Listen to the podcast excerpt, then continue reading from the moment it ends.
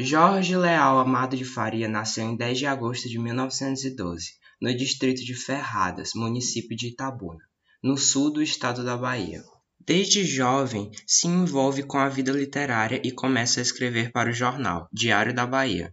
Fundou a Academia dos Rebeldes, grupo de jovens artistas, sobretudo literatos, empenhados em renovar a literatura baiana. Já no Rio de Janeiro, publica seu primeiro romance com 19 anos, intitulado O País do Carnaval, em 1931.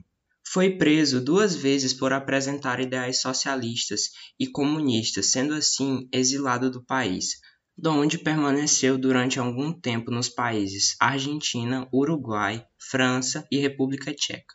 Outras obras de Jorge Amado: A Estrada do Mar, Poesia, em 1938.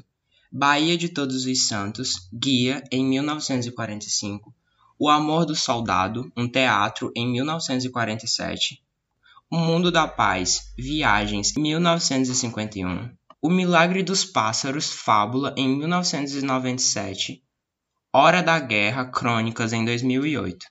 Jorge Amado é o autor mais adaptado da televisão brasileira, uma vez que suas obras basearam novelas e minisséries, principalmente da TV Globo, com destaque para Dona Flor e seus dois maridos, Tieta do Agreste, Gabriela Cravo e Canela. Além disso, suas obras inspiram o teatro e o cinema.